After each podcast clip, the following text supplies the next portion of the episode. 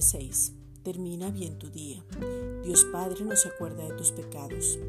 En la ley había maldición sobre la tercera y cuarta generación de los que aborrecen a Dios. Ellos trabajaban para hacer lo correcto, pero sus fuerzas nunca iban a poder hacerlo. El pueblo fue demasiado idólatra y vivían en culpa y vergüenza, y eso traía maldición sobre sus vidas. La buena noticia es que en la gracia maravillosa que es Jesucristo mismo, creemos lo que el Padre ha dicho sobre nuestras vidas, y Él nunca, nunca, nunca se acordará más de tus pecados.